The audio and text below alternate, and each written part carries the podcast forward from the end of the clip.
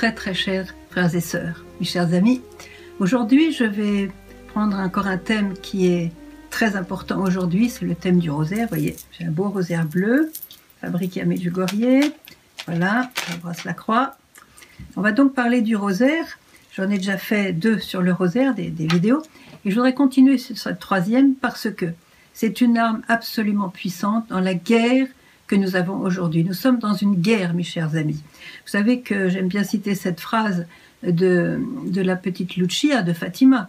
Vous savez que le cardinal Cafara lui avait écrit et euh, il avait reçu de Jean-Paul II la tâche de euh, créer une sorte de, de, de, département pour la famille hein, au Vatican, ce qu'il a fait à Rome. Et pour être sûr que quelqu'un d'important prie pour ça, eh bien, il avait écrit à Lucia.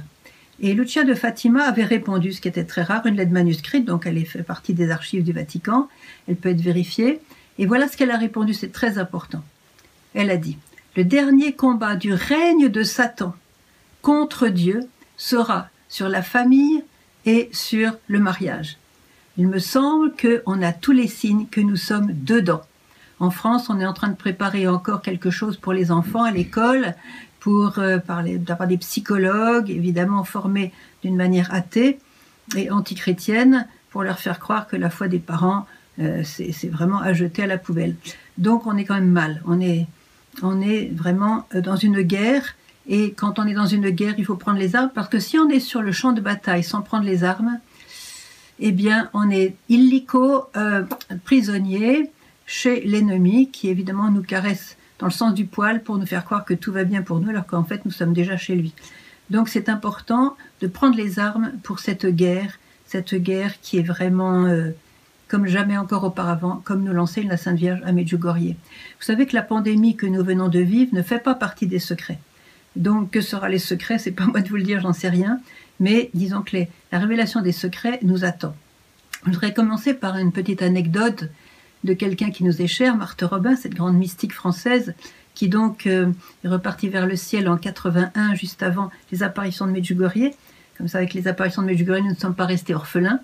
Et euh, alors, comme mystique, elle avait donc les stigmates, elle, vivait la passion du Christ chaque semaine et elle, euh, elle vivait très très proche du Christ.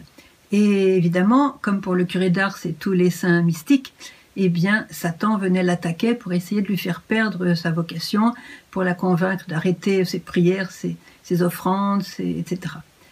Il était là avec elle, il l'embêtait, il, la tourmentait de mille manières.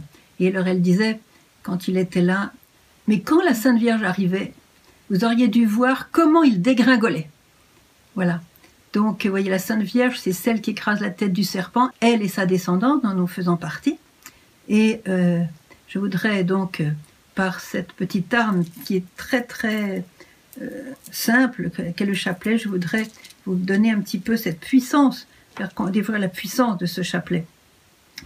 Marie, euh, vous savez, avec les enfants de Fatima, pour revenir à Fatima, vous savez qu'au début, les trois enfants de Fatima, disons, étaient un petit peu filous, hein, partaient dans la campagne au champ pour garder les troupeaux. Et comme c'était un petit peu la tradition là-bas, le chapelet, on leur avait dit, vous priez votre chapelet pendant que vous êtes là-bas. Alors pour se débarrasser de leur chapelet, ils faisaient, à chaque boule, ils faisaient Ave Maria, Ave Maria, Ave Maria, et comme ça, le chapelet était liquidé en peu de temps. C'est là que l'ange est arrivé. L'ange de le Portugal, qui est en même temps l'ange de l'Eucharistie, et qui leur a dit, mais qu'est-ce que vous faites là? Priez, priez le chapelet. Et Marie leur a dit, quand elle est venue après, à partir, de, à partir du 13 mai, donc euh, de 1917, elle leur a dit euh, priez le chapelet tous les jours pour la fin de la guerre et la paix dans le monde. Voyez. Donc euh, la fin de la guerre. Nous sommes dans une guerre et il nous faut prendre les armes. Et je voudrais pendant ces, ces, toutes ces, simples vidéos, voyez, on n'a pas l'équipement qu'il faut, enfin bref, on fait ce qu'on peut. Eh bien, je voudrais vous aider à vous préparer à des moments de guerre qui peut-être pourront être plus difficiles dans l'avenir je pense que beaucoup de personnes se sont converties durant cette pandémie. On a eu le temps de, réfléchir sur le sens de notre vie, sur le chemin que nous avions emprunté. Nous avons eu le temps de, prier, de peut-être de lire la parole de Dieu, de scruter un petit peu donc les Écritures, de peut-être la vie des saints. On a, on a essayé vraiment de s'intérioriser, de, se dire mais où est-ce que je vais comme ça? Où est-ce que j'allais comme ça? Donc on s'est un peu repris, on a peut-être pris des bonnes décisions, mais il faut quand même dire que la majorité des personnes ne se sont pas encore converties. Et si on n'est pas converti, comme dit la Vierge, il faut la sainteté dans la famille. Sans la sainteté dans la famille, le monde actuel n'a pas de futur. Et donc la sainteté dans la famille, je ne pense pas qu'elle soit encore arrivée.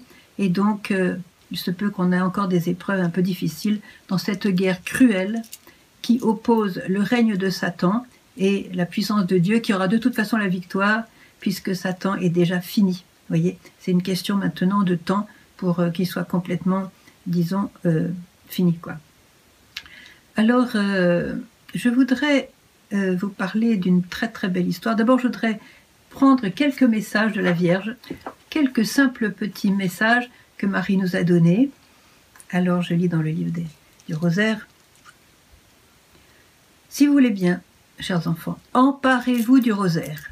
Un simple rosaire peut faire des miracles dans le monde et dans vos vies. Un simple rosaire. Un rosaire, vous allez voir pourquoi, je vous raconter l'histoire. Ensuite, elle dit, chers enfants, je n'ai jamais eu autant besoin de vos prières qu'à présent comme jamais auparavant, je vous prie de serrer le chapelet dans vos mains. Serrez-le de toutes vos forces. Voyez? Voilà. Elle dit aussi, je voudrais et souligner aussi ce message, mes chers enfants, offrez-moi le rosaire, ces roses que j'aime tant. Mes roses sont vos prières avec le cœur, et pas seulement avec les lèvres. Mes roses sont vos œuvres de prière, de foi et d'amour. Alors là, j'aime bien quand elle commence à dire mon fils, quand il était petit, me disait que mes enfants seraient nombreux et qu'ils m'apporteraient beaucoup de roses. Et elle ajoute Et je ne comprenais pas. Maintenant, je sais que vous êtes ces enfants qui m'apportent des roses quand vous aimez mon fils par-dessus tout, quand vous priez avec le cœur, quand vous aidez les plus pauvres. Ce sont mes roses. Voilà, c'est le chapelet. Alors, euh, je vous disais que donc avec le chapelet, Marie le dit, on peut remporter vraiment de grandes victoires contre le malin. Quand nous prions le chapelet, l'Immaculée est là. L'Immaculée est là. Qu'est-ce que ça veut dire? Ça veut dire qu'on est dans la victoire. Peut-être qu'on aura encore à souffrir, mais comme dit la petite Thérèse, souffrir passe, avoir souffert demeure. Donc le fruit de nos souffrances va rester et la souffrance, elle passe. Voilà. Alors, quand l'Immaculée est là, eh bien, on a la victoire. L'important, c'est d'être avec elle. Et pour être sûr d'être avec elle, c'est de prier le chapelet tous les jours, comme elle l'a demandé, même si par moments on ne comprend pas très bien pourquoi.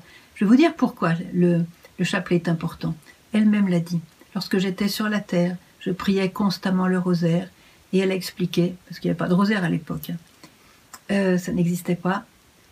Elle a dit mon rosaire, c'est parce que j'avais constamment les yeux de mon cœur fixés sur la vie de Jésus, mon Fils. Et c'est ça le rosaire. C'est pour ça qu'on a les mystères de la vie de Jésus.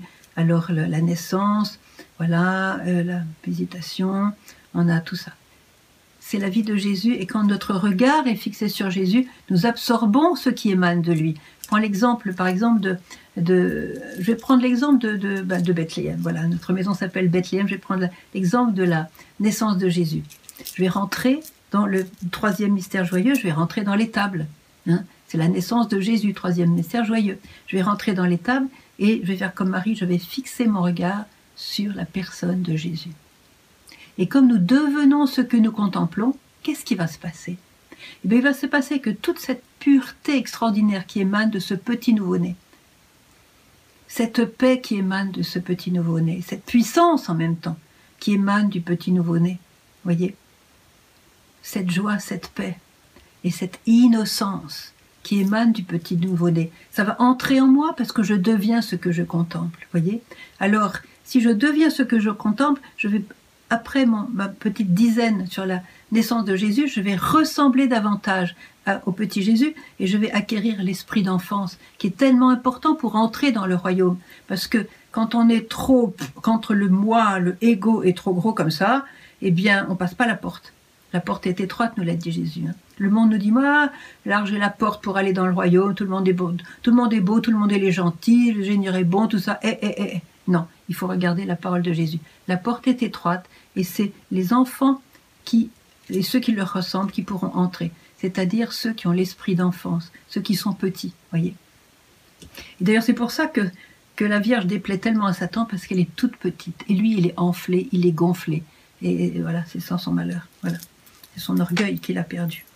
Je continue donc ce message qui date du 25 décembre 2017. Donc, et là, la Vierge me dit, je ne comprenais pas pourquoi il me disait ça. Maintenant, je sais que vous êtes ces enfants qui m'apportent des roses, quand vous aimez mon fils par-dessus tout, quand vous priez avec le cœur, quand vous aidez les plus pauvres. Ce sont là mes roses. Voilà. Alors, je voudrais vous citer un témoignage qui m'a beaucoup frappé et que j'ai trouvé dans la vie du frère Albert, Saint Albert, un saint polonais, qui a un nom euh, très très difficile à prononcer. Alors je vais essayer de le prononcer en lisant, je ne sais pas lire le polonais, mais je vais essayer de le prononcer. Il s'agit de Adam Chmielowski. Voilà, s'il y a des, Polonais parmi vous, euh, excusez-moi, hein, je n'ai pas pris le polonais. Alors, donc, Adam a 24 ans. Il est célèbre. C'est un peintre de renom. Il est jeune, mais il a des dons extraordinaires de peinture. C'est un artiste. Il est jeune, beau, euh, bien portant, il est battant. Bref, il a tout pour plaire. Il a un avenir euh, parfait devant lui. Et voilà. Et ça, donc, ça se situe euh, vers la fin du 19e siècle. Et donc, il fait partie de la haute société de Varsovie, euh, voilà, tous ces artistes, etc. Et évidemment, son succès dans la peinture lui, lui promet la, plus haute carrière, etc. Donc, il est, il est catholique, hein, de tradition familiale, il est catholique, et, euh, mais voilà que, bien que catholique, il se met à pratiquer des choses un peu douteuses et, je dirais, occultes. Il a de très bons amis à Cracovie. Il va souvent les voir. Et ses amis de Cracovie pratiquent des choses occultes, en particulier le spiritisme. Alors le spiritisme, je peux vous en parler parce que je l'ai pratiqué moi-même pendant mon adolescence et malheureusement, j'ai failli en mourir, mais bon, euh, j'ai raconté cette histoire dans une autre vidéo. En tout cas, il pratique le spiritisme qui consiste à faire tourner les tables et à interroger les esprits, non pas l'Esprit Saint, mais les esprits, quand on interroge les esprits, c'est forcément les mauvais esprits, puisqu'on a, on a, on a su par la Bible que cette pratique d'interroger les esprits est en abomination devant Dieu. Donc c'est pas, c'est ni les âmes du purgatoire qui viennent, ni l'Esprit Saint, ni les saints encore, parce qu'ils peuvent pas participer à une action qui est contraire à la volonté de Dieu. Donc on appelle les esprits, et qu'est-ce qui vient hein Qu'est-ce qui vient à ce moment-là pour parler, pour donner des informations, pour euh, se manifester, ce sont les esprits mauvais, les esprits impurs, les esprits immondes qui sont les plus grands ennemis de l'homme, qui sont rebellés contre Dieu, les esprits rebelles, qui se sont rebellés contre Dieu, qui ont suivi Satan et qui sont les plus grands ennemis de l'homme. Et c'est pour ça que c'est une activité extrêmement dangereuse que le Seigneur éprouve totalement. Donc le brave Adam n'avait pas compris tout ça. Et euh, il, a, il aimait beaucoup, il était fasciné parce que euh, donc dans cette famille, alors donner le nom de la famille parce que c'est encore un nom, voilà, c'est la famille Siemenska et Siemensky selon que on est homme ou femme, voilà, c'est le polonais. Donc euh, ses amis, c'est un couple, alors ils invitaient aussi d'autres personnes, ils faisaient des séances de spiritisme. Et alors Adam était fasciné parce que au milieu du salon, il y avait une très grosse table en bois, très très lourde, qui était bardée de, barres de fer, vous voyez, dessous, dessus, enfin bref, elle est très très lourde. Et dès que les esprits, entre guillemets, arrivaient, cette table se mettait à virevolter, à danser, à bouger euh, dans la pièce, alors euh, comme une plume, quoi. Et Adam était fasciné par ça. Donc un soir, il va là-bas chez ses amis, donc à Cracovie, et il commence le spiritisme. Donc les lumières s'éteignent, alors, alors, ils appellent les esprits, tout ça un peu dans l'ombre. Et puis, dans un coin de la pièce, il y avait la femme de, de l'hôte, celui qui invitait. Et cette femme était très fervente, très croyante. Et elle connaissait par la Bible justement que les activités de son mari et de ses amis étaient en profonde contradiction avec la parole de Dieu, que c'était des activités qui déplaisaient profondément au Seigneur et elle en souffrait énormément. Et elle priait, elle priait, elle priait, elle espérait que, que que, que quelque chose se passe pour que son, mari arrête et tous ses amis. Donc voilà, euh, voilà qu'elle se met dans un petit coin de la pièce. Elle tenait à rester pour prier là. Hein, et elle souffre. Et là, elle supplie la Sainte Vierge d'intervenir avec puissance parce qu'elle ne supporte plus les activités de son mari. Elle est là à égrener son chapelet. Et malheureusement, euh, les esprits se manifestent avec force. Voilà que la table se met à bouger, à se danser dans la pièce, à, voilà, bouger. Et alors là, euh, son sang commence à bouillir. Elle n'en peut plus. Et dans sa colère, elle attrape son chapelet, elle se lève, elle bondit vers la table et elle lance son chapelet sur la table. À ce moment-là, la table se casse en deux. Et là, les yeux écarquillés, muets de stupeur, complètement éberlué, Adam regarde. Et qu'est-ce qu'il voit? Il voit ce petit chapelet par terre, comme la, petite pierre de David contre le gros Goliath. Et il voit cette table cassée en deux, finie. Il a compris. Il a compris que la Vierge a été plus forte que Satan. Il a compris le mal et le bien. Il a compris la lutte et la victoire de la Sainte Vierge. Il a compris et sa vie ne sera plus jamais la même. Il a eu le choc de sa vie. Il a vu de ses yeux la victoire de la Sainte Vierge sur, euh, sur euh, l'occultisme, le spiritisme et toutes ces saletés que Satan a répandues dans le monde pour la perte des âmes, contraire à la volonté de Dieu. Et sa vie ne sera plus jamais la même. Il a décidé ce jour-là de changer de vie il a commencé à renoncer à sa carrière de peinture, en fait sa, carrière de peinture telle qu'il la vivait avant, il s'est mis à peindre des visages du Christ. Et puis il s'est mis au service des pauvres. Il a même été vivre avec eux dans ces andres sordides où se réunissent les voleurs, les malfaiteurs, les laissés pour compte et tout ça, dans la pauvreté, dans la misère. Il les a enseignés, il les a instruits, il les a évangélisés et il a créé une petite communauté, il a eu des disciples, il a créé l'ordre des Albertins, voyez, qui continue à s'occuper des pauvres, et il est devenu tellement bon, voyez, ses prédications, ses miracles, son exemple de charité, sa folie pour le Christ a fait que il est devenu, euh, ben, connu pour, euh, ça, hein. et puis euh, il est devenu tellement bon et saint que il a une autre type de gloire que celle qu'il avait quand il avait 25 ans. C'est que il est mort en 1916 à l'âge de 71 ans, donc fondateur de communauté, et Jean-Paul II l'a canonisé en 1989. Voilà. Alors, je voudrais insister aussi sur le fait que la Madame Ziemenska, donc celle qui a était l'instrument de la Sainte Vierge pour ce grand changement, eh bien, elle ne s'attendait pas du tout. En disant son chapelet dans un coin, humblement, pauvrement, dans la souffrance, voyez, en suppliant la Vierge, elle ne s'attendait pas à avoir vu de ses yeux la victoire de la Vierge contre Satan dans cet euh, grand salon richissime de Cracovie. Et je pense qu'elle s'est bien félicitée d'avoir dit son chapelet humblement, pauvrement, euh, dans son petit coin, voyez l'histoire ne s'arrête pas là parce que Karol Wojtyla, qui donc a canonisé le frère Albert, figurez-vous que quand il était jeune, il faisait du théâtre. Et il était brillant, évidemment, vous imaginez comme il était brillant comme acteur et compositeur de pièces de théâtre. Et en même temps qu'il était dans le théâtre, il sentait un appel au sacerdoce. Et alors, euh, il hésitait. Sacerdoce, théâtre. Théâtre, sacerdoce. Et puis un jour, il est tombé sur la vie de Saint Albert. Et là, ça a été l'illumination.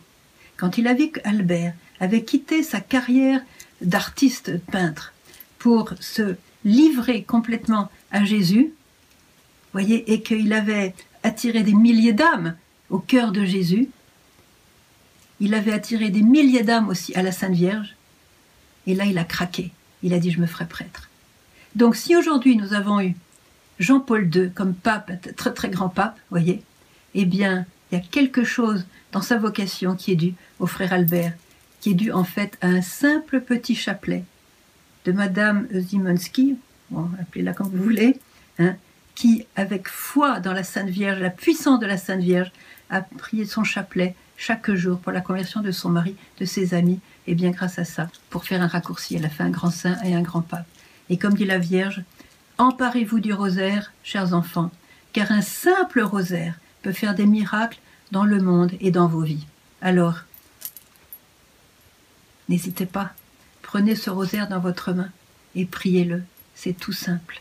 Priez votre rosaire de tout votre cœur. Et si vous avez des distractions, sachez que le grand saint Marial, Saint Louis-Marie Grignon de Montfort, était le premier à dire Je n'ai jamais pu dire un seul Je vous salue Marie sans une distraction. Si ça peut vous consoler, moi ça m'a beaucoup consolé. voyez Donc, on a des esprits très très très dispersés, donc c'est normal qu'on ait des distractions. L'important c'est de revenir, dès qu'on s'en aperçoit, de, revenir avec la Vierge et au rosaire. Parce que quand vous dites le rosaire, nous dit-elle, mes chers enfants, vous êtes contre mon cœur. Vous êtes dans mon étreinte et je suis avec vous. Et aujourd'hui, dans la guerre que nous menons, une guerre euh, très très difficile dont l'enjeu c'est les âmes, dont l'enjeu ce sont les âmes, les âmes humaines, voyez Et eh bien dans cette guerre très difficile, nous avons besoin plus que jamais du rosaire. Emparez-vous du rosaire et priez-le de tout votre cœur et vous ne serez pas déçus du résultat. Alors que Dieu vous bénisse au nom du Père, le Créateur, au nom du Fils, le Rédempteur, au nom du Saint-Esprit, l'illuminateur, le consolateur, le sanctificateur. Amen.